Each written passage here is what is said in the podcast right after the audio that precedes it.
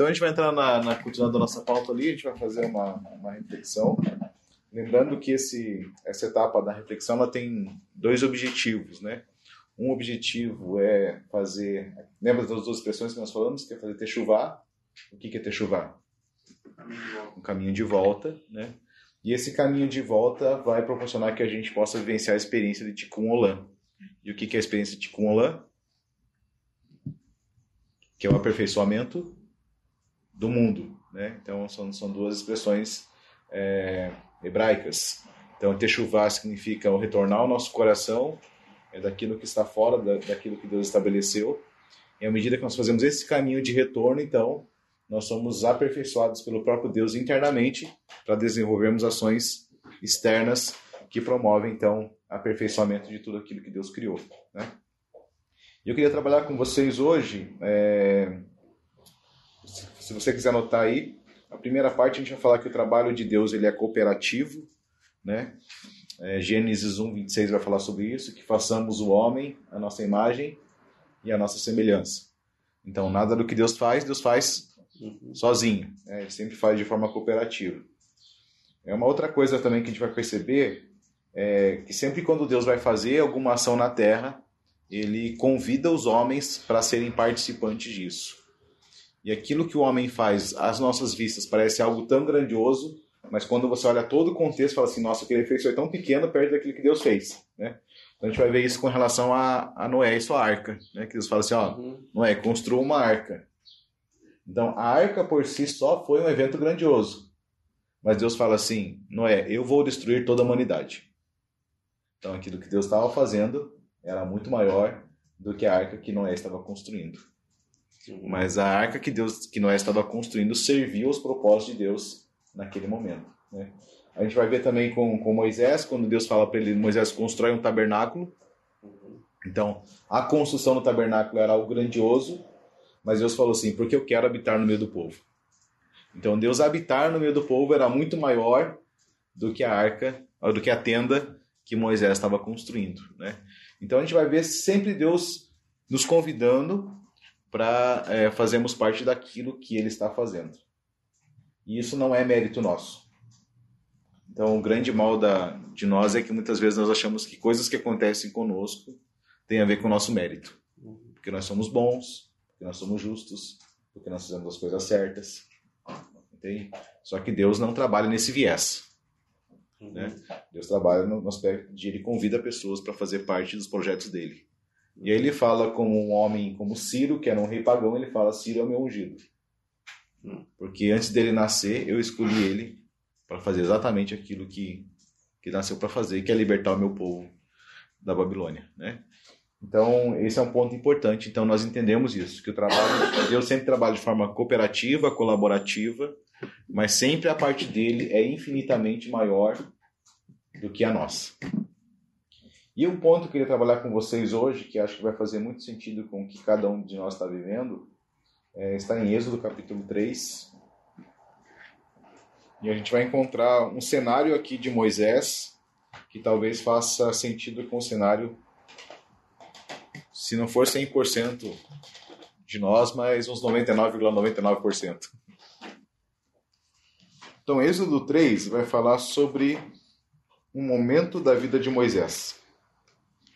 E é interessante que esse momento da vida de Moisés é o primeiro contato que Moisés tem com o Monte Horebe, né? ou o Monte Sinai. Então, esse momento aqui em que acontece esse, esse fato que a gente vai estar trabalhando hoje, ele acontece no mesmo, na mesma região ou no mesmo ambiente onde posteriormente Moisés vai receber as tábuas da aliança. Onde ele passa 40 dias na montanha, 40 dias e 40 noites, onde ele recebe toda a constituição de Deus a respeito da nação. Mas antes desse momento, ele passa por esse ambiente do Oreb. Mas é, foi exatamente a passagem no Oreb nesse momento que proporcionou, que startou na vida de Moisés o processo para que ele chegasse naquele momento é, do Sinai. Né? Então vamos, é, vamos ver o que, que, diz o texto lá. 3 fala assim que é, Moisés tomava conta das ovelhas de Jetro, seu sogro, o sacerdote de Midian. Ao conduzir o rebanho a uma parte distante do deserto, chegou à montanha de Deus, a Horeb. O anjo do Senhor lhe apareceu em um fogo chamejante no meio de um arbusto. Ele olhou e viu que, apesar de o, de o arbusto arder é, com o fogo, ele não era destruído pelo calor.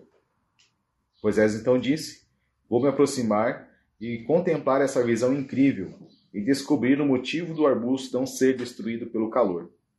Quando Deus viu que, que ele se aproximou para observar, Deus o chamou no meio do arbusto e disse: Moisés, Moisés. E ele respondeu: Aqui estou. Então Deus disse: Não chegue mais perto. Tire a sandália dos seus pés, porque o lugar onde você está é um lugar sagrado. Eu sou o Deus de seus pais, o Deus de Abraão, o Deus de Isaque e o Deus de Jacó. Moisés então cobriu o rosto, pois teve medo de olhar para Deus. Então Deus disse: Vi como meu povo é oprimido no Egito, e ouvi seu clamor por libertação de seus capatazes. Por isso eu conheço a dor deles. Desci para salvá-los dos egípcios e tirá-los de lá, e levá-los a uma terra boa e ampla, uma terra onde soberjam leite e mel, o lugar onde se encontram os cananeus, os heteus, os hemorreus, os perizeus, os heveus e os jebuseus. Sim, o clamor do povo de Israel chegou até mim, e eu vi a violência com a qual os egípcios, os egípcios os oprimem.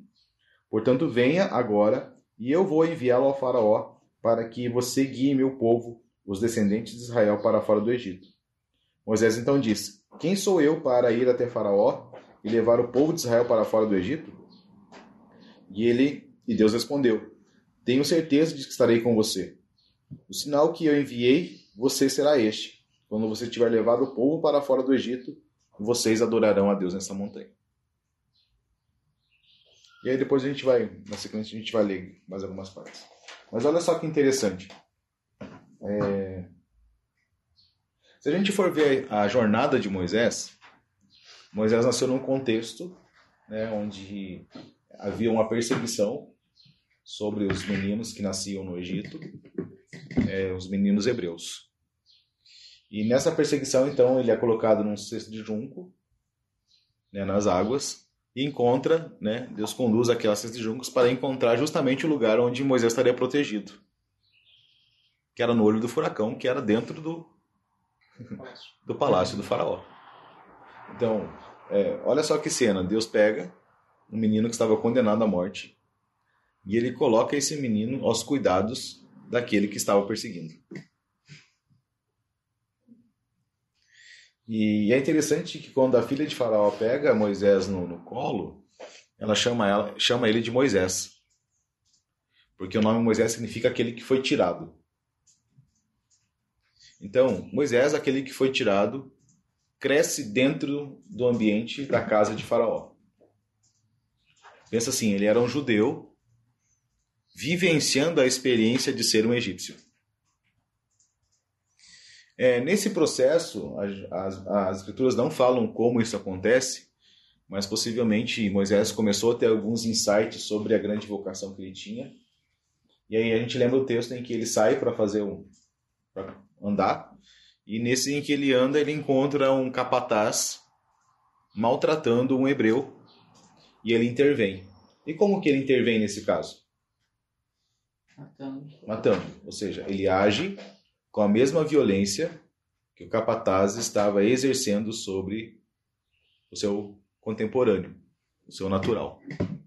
Então, ele, Moisés, nasceu para ser um libertador, tentou usar de força, da sua força, para libertar aqueles que ele havia nascido para libertar. E a gente sabe da história que nesse momento o que acontece? Ele vai lá, enterra, oculta o corpo. No outro dia ele sai andar de novo. Moisés era fitness, né? ele sai fazer a caminhada. Nesse que ele sai fazer a caminhada, agora ele encontra dois judeus brigando. Dois judeus lutando. E Moisés vai intervir nessa luta deles, falando: Cara, o que vocês estão fazendo? Por que vocês estão brigando entre si? Não, não desperdicem energia brigando entre si. É, brigam com os egípcios, mas não entre si. E é um deles olha e fala assim: Quem te constituiu como juiz entre nós? Ou seja, eles, judeus, estavam dizendo: Você é um egípcio. Você não pode intervir na nossa briga. E ontem você matou um egípcio. Então, naquele momento, a ação de Moisés, que na cabeça dele tinha sido uma ação boa e libertadora, foi exposta como algo mal, por pessoas que não reconheciam ele como alguém capaz de intervir naquilo que estava acontecendo. Aquilo cai nos ouvidos de Faraó e o que acontece com Moisés? Foge. Foge. A pergunta é: como Moisés estava dentro quando ele fugiu? Como eles estavam? Dentro dele quando ele fugiu. Medo e que as duas. Frustração total. Fala, pô, eu, eu matei o cara para proteger meu povo, agora o meu próprio povo Uhum. não, não me reconhece. Isso. E ele vai para onde? Na terra de Midian. Midian. E o nome Midian significa um lugar de conflito. Então, o Moisés, que estava em conflito dentro, foi ocupar uma terra onde o nome significa um lugar de conflito. E essa essa palavra na sua origem, né, além de falar de um lugar de conflito, significa também um ambiente de rixa e de contenda. E a raiz da palavra é, Midian vem de Diin, que significa julgar, contender, pleitear, agir como juiz, ministrar julgamento, contender, lutar, estar em luta, estar em desavença. Então Moisés tentou se movimentar segundo a sua capacidade, segundo as suas perspectivas, segundo aquilo que ele acreditava ser o correto, E só fez bobagem. e só fez bobagem. E quando isso aconteceu, ele entrou em conflito. Você falou que eu seria o libertador. Você falou para mim que você tiraria o povo daqui. Você falou para mim que você tinha me escolhido para tal tarefa. E aquilo que eu fiz, eu fui expulso do lugar onde você falou que eu tiraria o povo daqui. Provavelmente perda de paternidade também. É, desmoronou tudo. É. Deus não é o meu pai, foi um engano tudo isso. Tudo uma roubada e não tem quem me tire. Exatamente. Então aí nós paramos nesse texto capítulo 3. Só que antes no capítulo 2, o versículo 21 fala, é, versículo é, 19, quando, quando Moisés vai defender Lazípora e as, e as mulheres que estavam com ele, com ela, ela chega para Jetro e para o pai dela e fala assim, olha, um egípcio nos livrou dos pastores. Porque a maneira com que Moisés se vestia, a maneira com que ele colocava as palavras, a aparência dele era de quem? De, de um egípcio. Mas dentro ele era quem? Judeu. Olha só o conflito.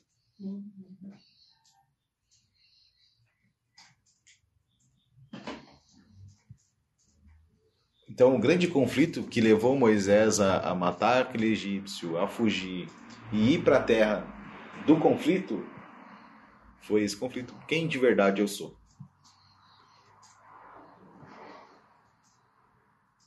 Que de fato eu nasci para fazer? Eu sou um egípcio?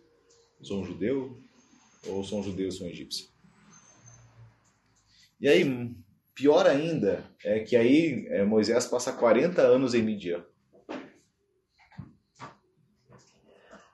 Ele passa 40 anos em conflito.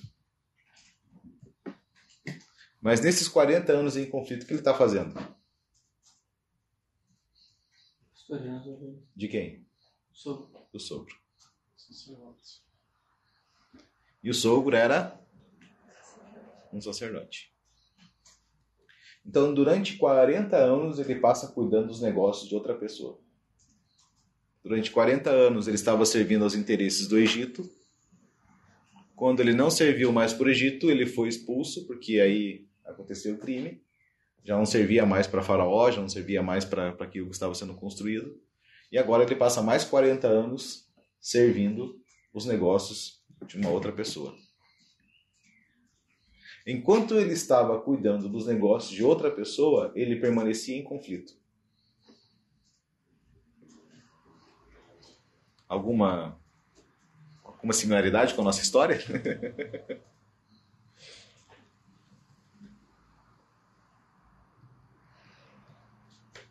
então ele não era reconhecido nem pelos hebreus e já não era mais aceito entre os egípcios. E aí, durante 40 anos, ele passou a viver como quem? Um midianita. Então, pensa assim: um homem que nasceu no contexto de, uma, de um ventre hebreu, durante 40 anos aprendeu a viver como egípcio, e agora, 40 anos, aprendeu, aprendendo a viver como midianita. Ou seja, aumentou o conflito. o que eu sou? Eu sou um hebreu? Sou um egípcio ou sou um midianita? Então ele saiu da, da pomposidade do templo, de toda aquela, né, de todo aquele protocolo que certamente existia é, no palácio de Faraó, no Egito, para cuidar de umas ovelhas fedidas num lugar que nem era dele, de umas ovelhas que não eram dele, num lugar desértico, cheio de pedra. Onde para encontrar comida para as ovelhas tinha que andar muito. Então esse era o contexto desse Moisés. Para quem falava vários idiomas, imagina o diálogo dele com as ovelhas. Né? A companhia que ele tinha era então, se a gente for pensar assim, talvez a sensação que nós tivéssemos no lugar de Moisés, puxa, mas eu tenho tanto potencial, eu tinha uma palavra, Deus falou comigo, e eu estou fazendo isso aqui. Só que aí nesse contexto, Deus acaba fazendo um trabalho de reposicionamento em Moisés. Então, aquele que foi tirado das águas, agora precisava ser tirado do lugar de conflito.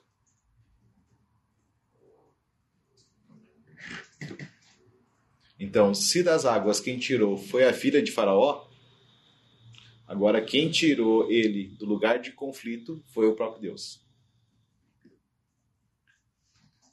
E é interessante que é, esse, esse processo do, do ser reposicionado fala justamente da primeira passagem sobre o Monte Oreb.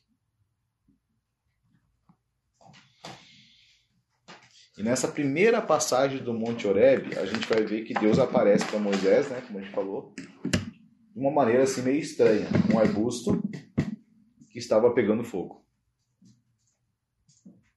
E é legal sim, porque quando você vai ver na, na Bíblia, Oreb significa um lugar é, deserto, mas aquele monte também é chamado de Monte Sinai. Então, Monte Oreb Monte Sinai é o mesmo. São só nomes que são atribuídos é, em determinados momentos. Mas o nome Sinai significa um lugar espinhoso. Então, um homem em conflito, Deus levou para um lugar espinhoso Olha só que cena legal, né? Como Deus é divertido.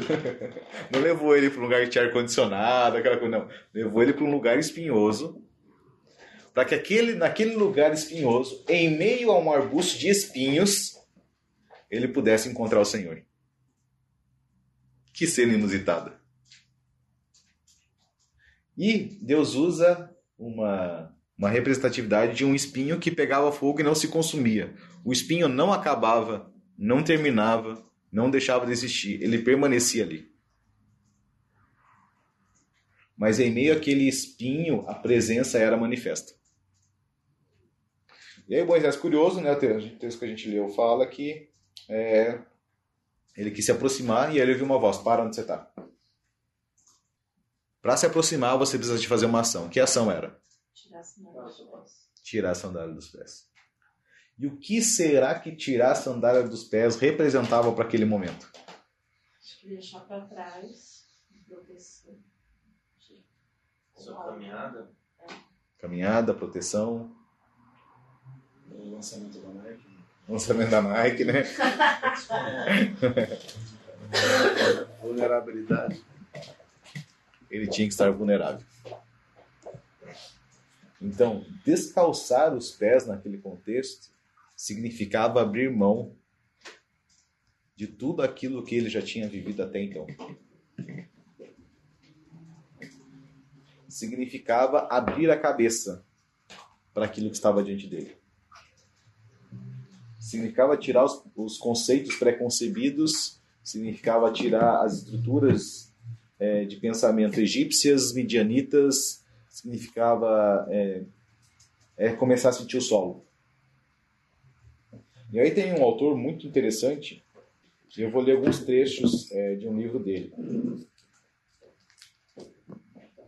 Newton Bonder, na verdade. Ele fala assim, olha,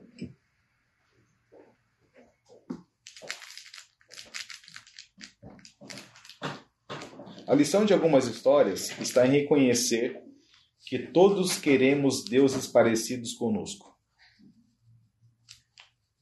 Nossos pequenos deuses são uma projeção de como nos enxergamos ou como queremos nos enxergar.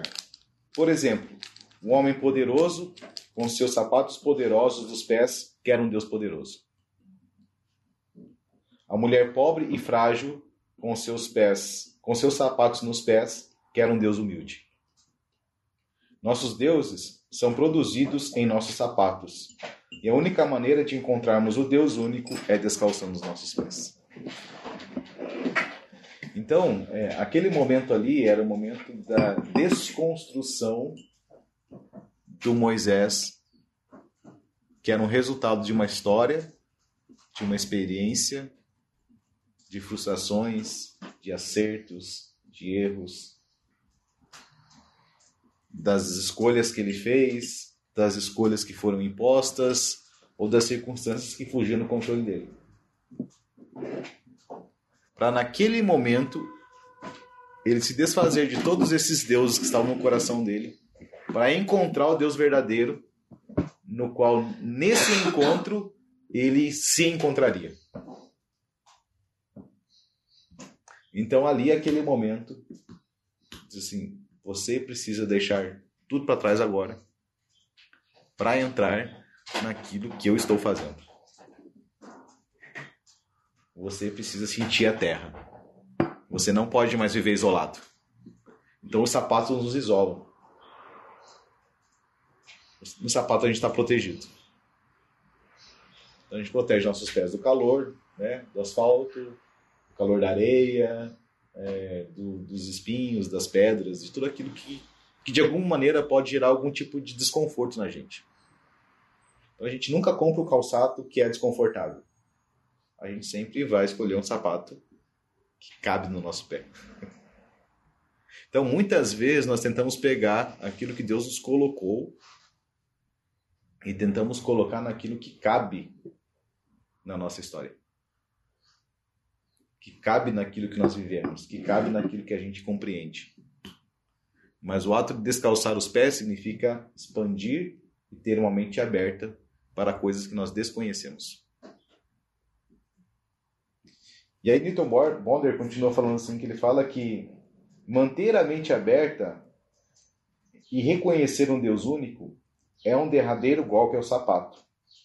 Porque não há Deus único dentro de um sapato dentro do nosso sapato só existe um Deus particular. Então, é como se no sapato coubesse aquilo que é nosso. Mas tirar o sapato significa pisar na terra que pertence a Deus.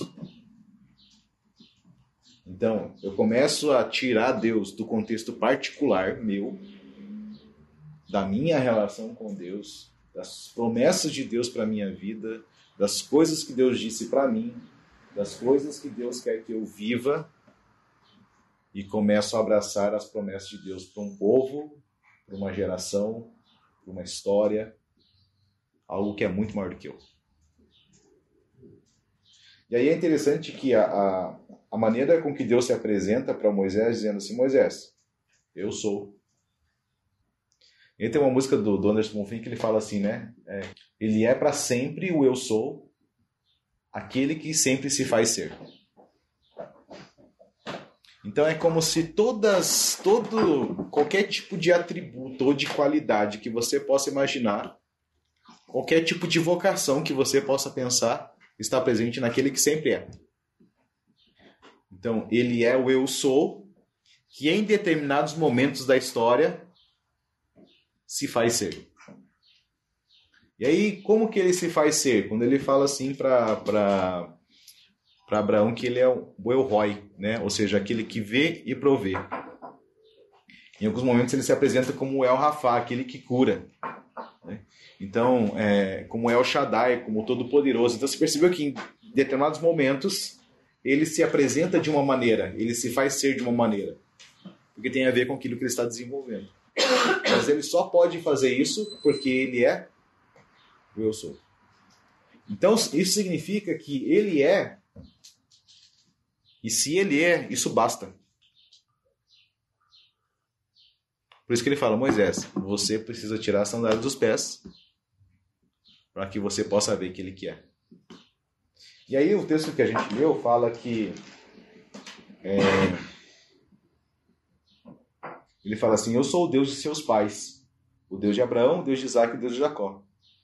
Moisés ficou com medo de olhar para Deus e Deus disse: Eu estou vendo o que está acontecendo com o meu povo.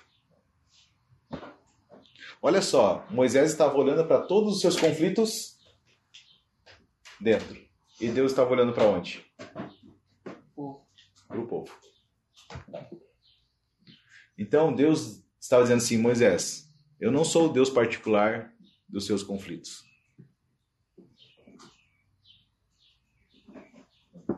Eu sou o Deus de toda a humanidade.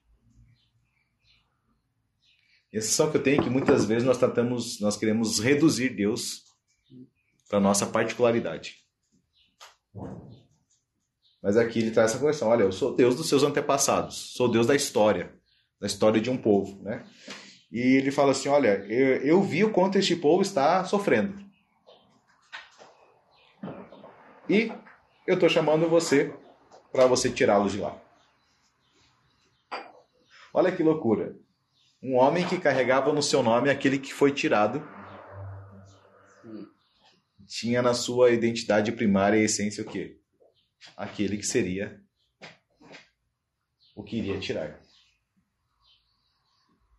Então, aquilo que Moisés precisou vivenciar como dificuldade na vida era o desenvolvimento necessário para que ele estivesse pronto para tirar aquele povo de lá. Mas ele teve que passar pelo processo da frustração para entender que nada seria possível a partir das capacidades e competências que ele tinha, mas era a partir do ser enviado para. Então ele precisou passar pela experiência do ser tirado do rio, do ser poupado à vida. Teve que passar pela experiência do ser tirado da frustração que estava para poder ser enviado para tirar um povo que Deus iria tirar. Já não era mais o Moisés com a sua mão que ia tirar. Ele fala assim: que eu, com a minha mão forte, vou tirar o meu povo do Egito. E nesse caso, Moisés, você é minha mão. Mas já não seria mais na força de Moisés, seria na mão forte de Deus. E existe um outro rabino chamado Jonathan Sachs que ele fala assim que é, eu vou ler também aqui um texto. E esse comentário dele está baseado no versículo é, 13, que fala assim: Moisés disse a Deus: Quando eu aparecer diante do povo de Israel e lhes disser, o Deus de seus ancestrais enviou-me enviou a vocês, e, ele, e eles me perguntarem, qual é o nome dele? O que eu devo dizer? E aí ele fala, né? Eu sou o que sou. Né? E isso basta. Mas aí Jonathan Sachs fala assim, aqui nesse momento há um duplo sentido. Na superfície, Deus estava dizendo a Moisés o que dizer aos israelitas quando eles perguntassem: Quem te enviou a nós? Mas em um nível mais profundo, a Torá está nos falando sobre a natureza da identidade. A resposta à pergunta, quem sou eu, não é simplesmente uma questão de onde eu nasci, onde eu passei a minha infância ou a minha vida adulta, ou de que país sou um cidadão. Também não é respondida em termos do que eu faço para ganhar a vida, ou o que são os meus interesses e paixões. Essas coisas têm a ver com onde eu estou e o que eu sou, mas não quem eu sou. Então, muitas vezes, a nossa leitura sobre a nossa identidade, ela está baseada nisso que está dizendo. É um resultado do lugar onde eu estou. E do que eu estou fazendo. mas não de fato de quem eu sou. Então, quando ele, ele teve que descalçar a sandália dos pés, ele teve que descalçar do lugar onde ele estava, internamente, fisicamente, e de tudo aquilo que ele tinha feito até então. Para que ele pudesse, então, a partir disso, enxergar o eu sou. Na medida em que ele enxergava o eu sou, ele ia descobrir quem ele era. Então, esse talvez seja o nosso grande conflito de identidade.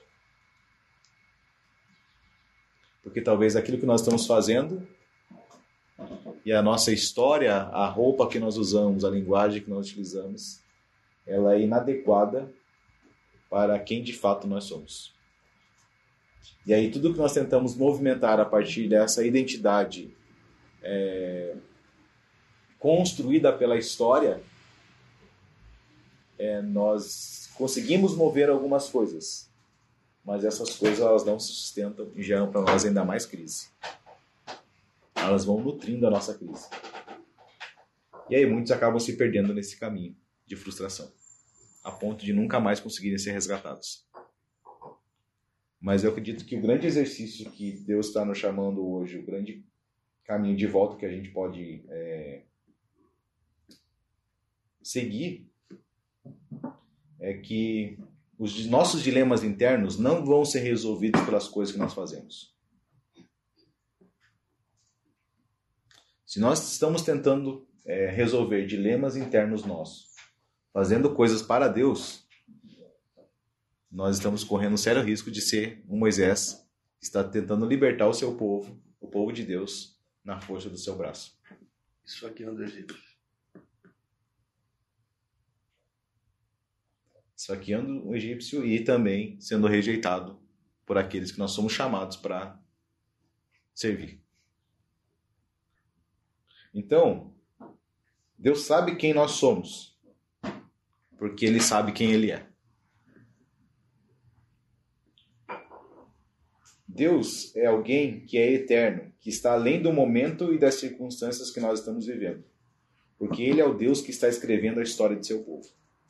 Por isso ele falou, Moisés, eu sou o Deus de Abraão, o Deus de Isaac e o Deus de Jacó. Esse momento que eu estou falando para você, que eu quero resgatar o meu povo do Egito, é porque eu fiz uma promessa para um amigo. E eu falei para aquele amigo que a descendência dele passaria um determinado tempo como escravo. Mas agora chegou o tempo de eu libertá-los. Então, a, a, o mesmo processo que Moisés viveu de é, de ser perseguido por Faraó, né, como, como todos os meninos, e ser colocado dentro do palácio para ser protegido no seu processo de desenvolvimento, você vai ver que Israel também passou por isso. Porque Deus levou eles para o Egito, colocou eles na região mais próspera do Egito, para que lá eles tivessem o quê? Protegidos. Deus tirou eles de um lugar, colocou eles dentro da maior potência do mundo para estarem protegidos. Para passarem de 70 para 2 milhões e meio de pessoas, que se estima essa quantidade de pessoas que saíram do Egito. Mas tudo isso Deus já estava, já tinha determinado na história. Então, naquele momento, Moisés não estava apenas se encontrando como pessoa, mas ele estava encontrando a agenda de Deus dentro da história. Compreendendo que ele, Deus havia criado ele para aquele momento exato.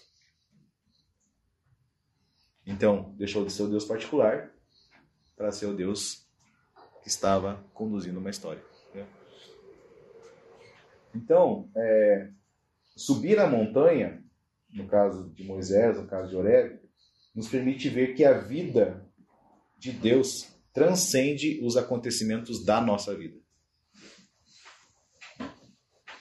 Então, muitas vezes nós queremos tentar explicar coisas relacionadas à nossa vida e a gente passa anos tentando encontrar respostas. E nós nunca vamos encontrar as respostas.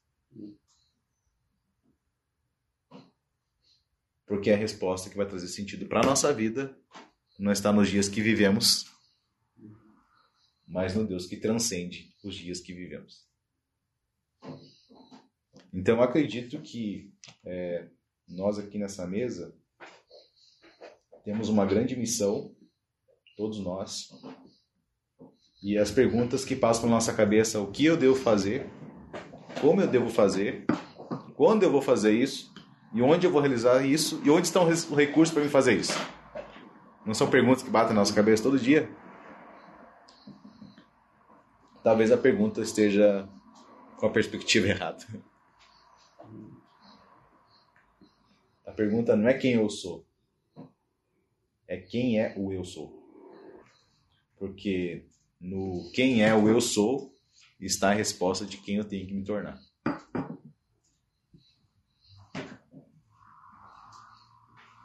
E aí, o quem eu tenho que me tornar não tem a ver apenas comigo, mas tem a ver com esse Deus que é o Deus da humanidade, que está falando: Eu sou Deus de Abraão, de Isaac de Jacó. Então, nós precisamos descalçar os nossos pés para conhecermos esse Eu sou para que a gente possa entender então qual a nossa missão como empreendedores. Porque Moisés saiu dali com um empreendimento, com uma ação a ser executada. Né? Então a gente já falou sobre isso, que empreender não tem a ver necessariamente com negócios, mas tem a ver com você empreender uma ação dentro de uma missão. Né? E Moisés saiu dali com diretivas claras. Você vai voltar para o faraó, vai usar o recurso que tem na sua mão porque não é pela quantidade de recursos que você tem, mas é em nome de quem você está indo. Né? E, e aí, como empreendedores, então, nós temos uma missão. E qual que é a nossa missão? Estava pensando sobre isso, né? E acredito que uma das coisas interessantes que dentro da nossa missão nós temos, que nós somos chamados para levar esperança para outros. Então, por meio de um projeto como esse, a gente pode levar esperança para pessoas que estão em regiões onde elas estão ausentes de informações, estão ausentes de, conexões, estão ausentes de oportunidades, estão ausentes de lugares para educação, para ter acesso a muita coisa. Como um projeto como o EDOR, de pessoas que estão é, em situação difícil, tanto em termos de renda, quanto em termos de estrutura familiar, quanto em termos de oportunidade, quanto em termos de, de processo de desenvolvimento. Então você percebeu assim que cada projeto ele vai tendo uma nuance de por meio daquilo que Deus te chamou para fazer, você levar esperança para alguém. E aí essa esperança, ela tem a ver com produzir algo no interior dessas pessoas. Então, existem pessoas que elas têm uma boa renda, mas não têm esperança. A gente falou lá, eu vi falando isso lá né, em Camboriú, que lá em Balneário Camboriú tem uns mendigos que moram debaixo da ponte mas também tem os mendigos que moram na cobertura. Eu acho Isso. Que tem uma vida tão miserável quanto aquele que está debaixo da ponte.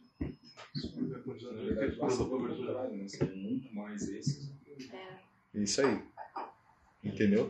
Só que esses que são, estão atrás do seu carrão, atrás do seu apartamento bacana, aquela coisa toda, mas são, são miseráveis, né? E uma outra coisa que a gente faz também nesse processo do empreender é, é devolver para essas pessoas talvez a oportunidade de vivenciar a experiência do Éden. E a experiência do Éden não está no cultivo apenas do Éden, mas no encontro que acontecia todos os dias no Éden. E foi legal que sábado a gente teve um tempo aqui com os adolescentes, né, no Next, e aí a gente estava fazendo análise de um. Eu vou falar um pouquinho depois com a gente sobre isso, mas é de uma, de uma estrutura que, que foi iniciada pelo, na reforma, tanto com Lutero e depois com Calvino, que ele pegou aquilo que Platão começou a desenvolver sobre o pavimento de cima, o pavimento de baixo, né, as duas realidades, né? Inicialmente era o campo das ideias e depois o campo da matéria, onde o campo das ideias era perfeito e a matéria era má.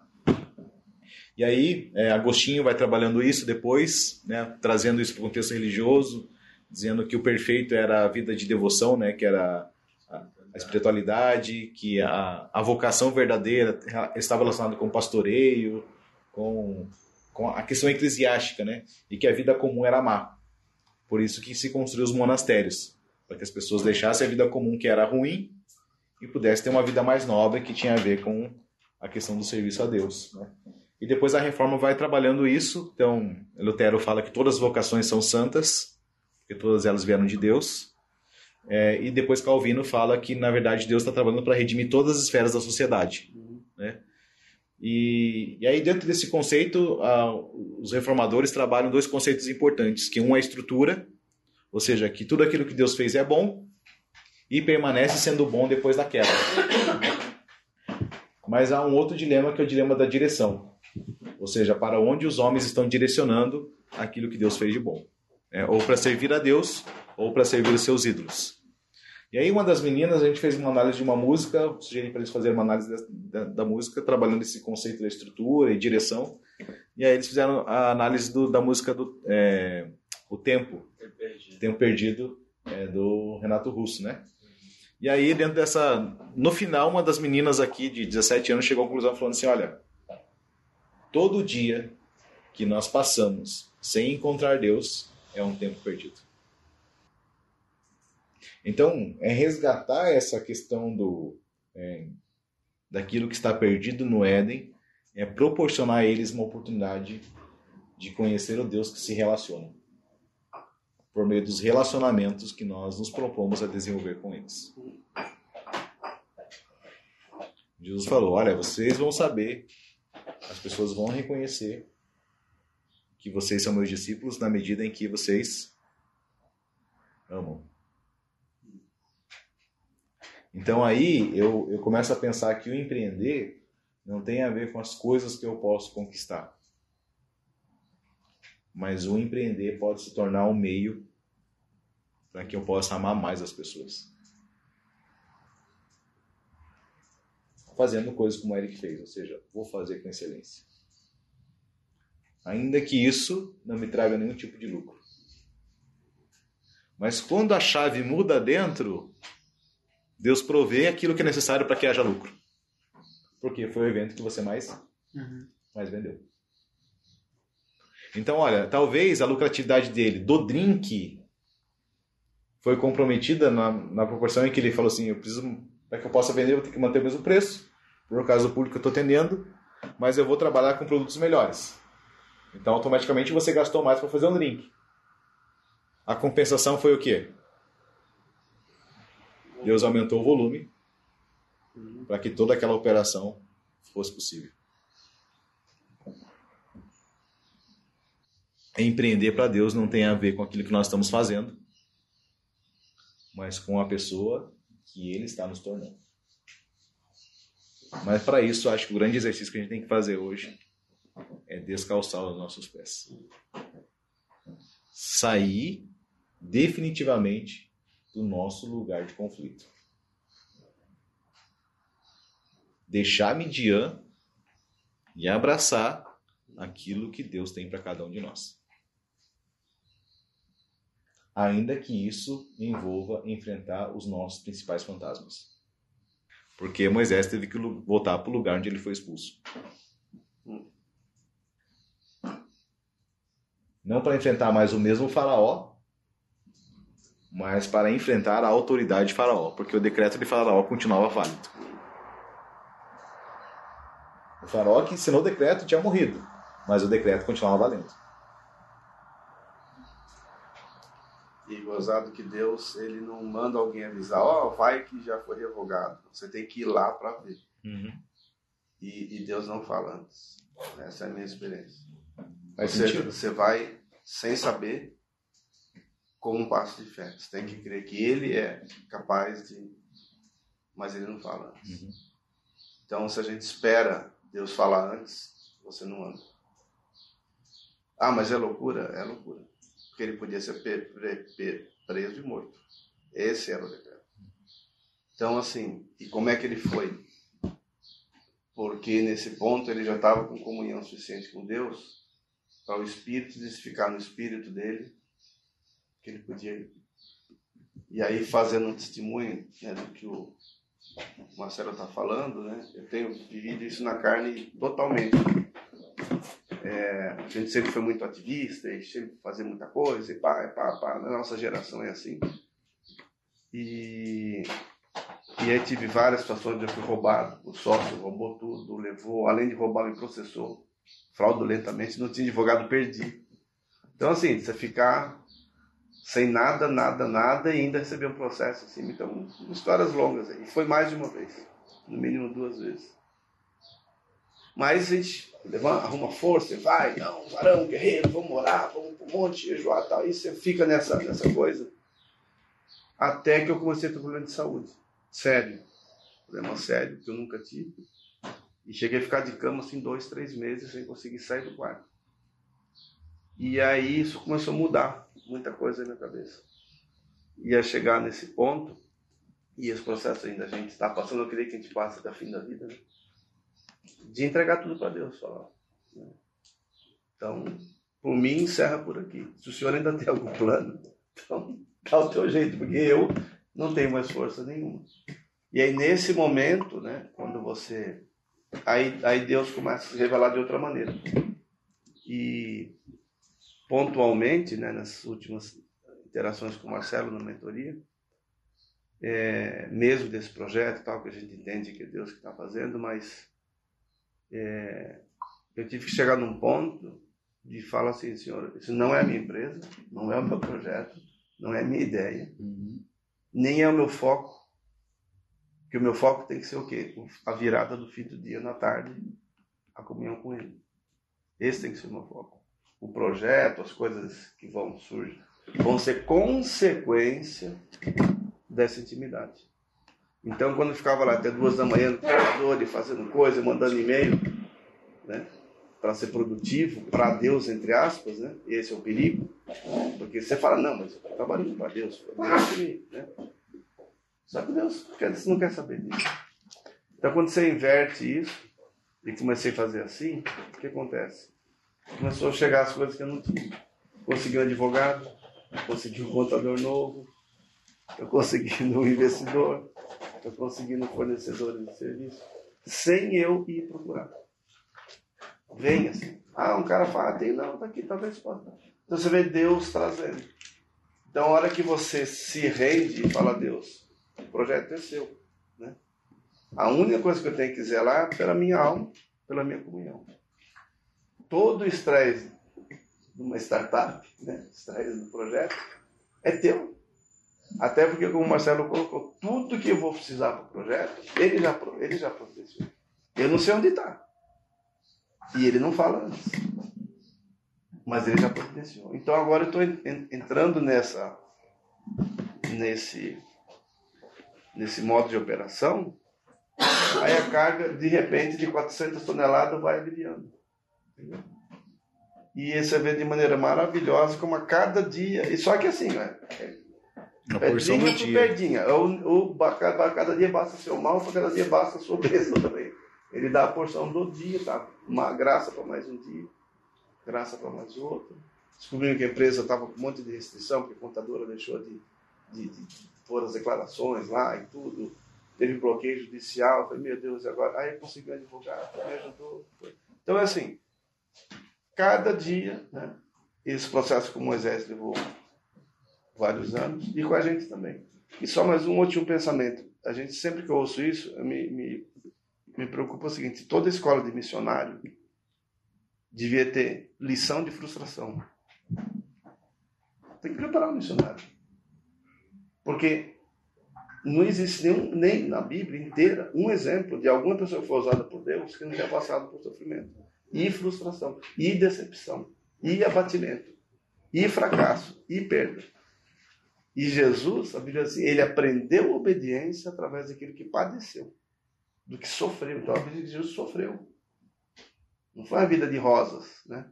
Então esse evangelho aí da, né, da Florido é totalmente antibíblico e irreal. Por isso que tem muito missionário em depressão, frustrado, fracassado. Porque eles têm que ser preparados para isso. Né? Todos nós, como missionários urbanos, vamos dizer assim, ou seja lá o que for, temos que estar preparados para esse processo. É. Porque Deus não muda o sistema dele. Porque é um Deus perfeito trabalhando com homens carnais, somos nós. E tem que ser assim. Se com Jesus teve que ser assim, comigo e com você, não vai ser diferente. Uhum. Então, acho que é a questão da. Algumas coisas dentro de nós, né? Do nosso interior, vão ser definidas no encontro com Ele. Nesse descortinar de quem, de como Ele se apresenta. Só que isso promove avanço. Então, pensa assim, uma ação de Moisés levou ele a viver um processo de 40 anos. Mas quando Deus falou com ele, o enviou, foi questão de dias. Entende? Então, a, a, acredito que o nosso grande caminho de Techuvá envolve isso. E aí, para a gente terminar essa parte, vamos ler o Salmo 126. Olha só. Quando Deus restaurou a sorte de Sião. Salmo 126? Isso. Aqui eles estão deixando a Babilônia e estão subindo para Jerusalém novamente para reconstruir aquilo que havia sido destruído que há 70 anos estava destruído. Mas eles falam assim: quando Deus restaurou a nossa sorte, é como se estivéssemos como aqueles que sonham. A nossa boca se encheu de alegria e a nossa língua se encheu de riso. E se dizia entre as nações: Deus tem feito grandes coisas por eles. E nós afirmamos que Deus tem feito grandes coisas por nós, por isso nós estamos felizes. Porque ele faz o seu povo retornar do exílio. Deus, assim como os ribeiros que enchem o Negev. Aqueles que semeiam com lágrimas vão colher com gritos de alegria. Aquele que lamenta enquanto leva o seu saco de sementes voltará para casa com gritos de alegria, levando seus feixes de grãos. Então aqui a gente vai, percebendo que esse processo é, dessa, realinhamento da vida, ainda que o cenário externo não seja, não tenha sido mudado, mas algo em nós muda e a gente começa a olhar tudo aquilo de uma outra perspectiva. Aquilo que para muitos seria um peso de ter que reconstruir tudo, para eles era motivo de alegria, dizendo: Deus não mudou a minha sorte pessoal, mas Deus mudou a sorte de uma nação. Deus mudou a sorte de um povo. Então, quando Deus mudou a sorte dos, dos judeus no Egito? Quando ele encontrou Moisés no Monte Horebe e falou: Moisés, deixa essa vida aí que você fez até agora, deixa tudo aquilo que você construiu até agora e abraça o que eu estou fazendo. Sai de Midian, sai do lugar de conflito, sai desse lugar onde tudo para você é pequeno, onde tudo para você é difícil e olha para mim que eu sou o grande eu sou. Porque eu, o grande eu sou, estou te enviando. Então, na hora que Moisés agiu por conta própria, deu ruim. Quando ele foi enviado, tudo aconteceu como Deus disse que aconteceria.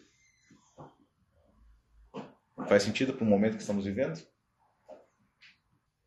Talvez a nossa maior dificuldade vai ser abrir nossa cabeça para algo que nós não conseguimos explicar, para algo que não tem sentido para a gente. Não tem sentido com o momento que eu estou vivendo. Não tem sentido com os recursos que eu tenho. Não tem sentido com a minha história. Mas a questão não é se tem sentido pra gente ou não. A questão é quem tá fazendo. Eu gostaria de propor da gente ter um tempo aí de pensar um pouquinho, cada um com seus botões. e depois a gente orar. Pode ser? Descalçar os nossos pés sempre vai ser uma tarefa difícil. Só que ela é libertadora.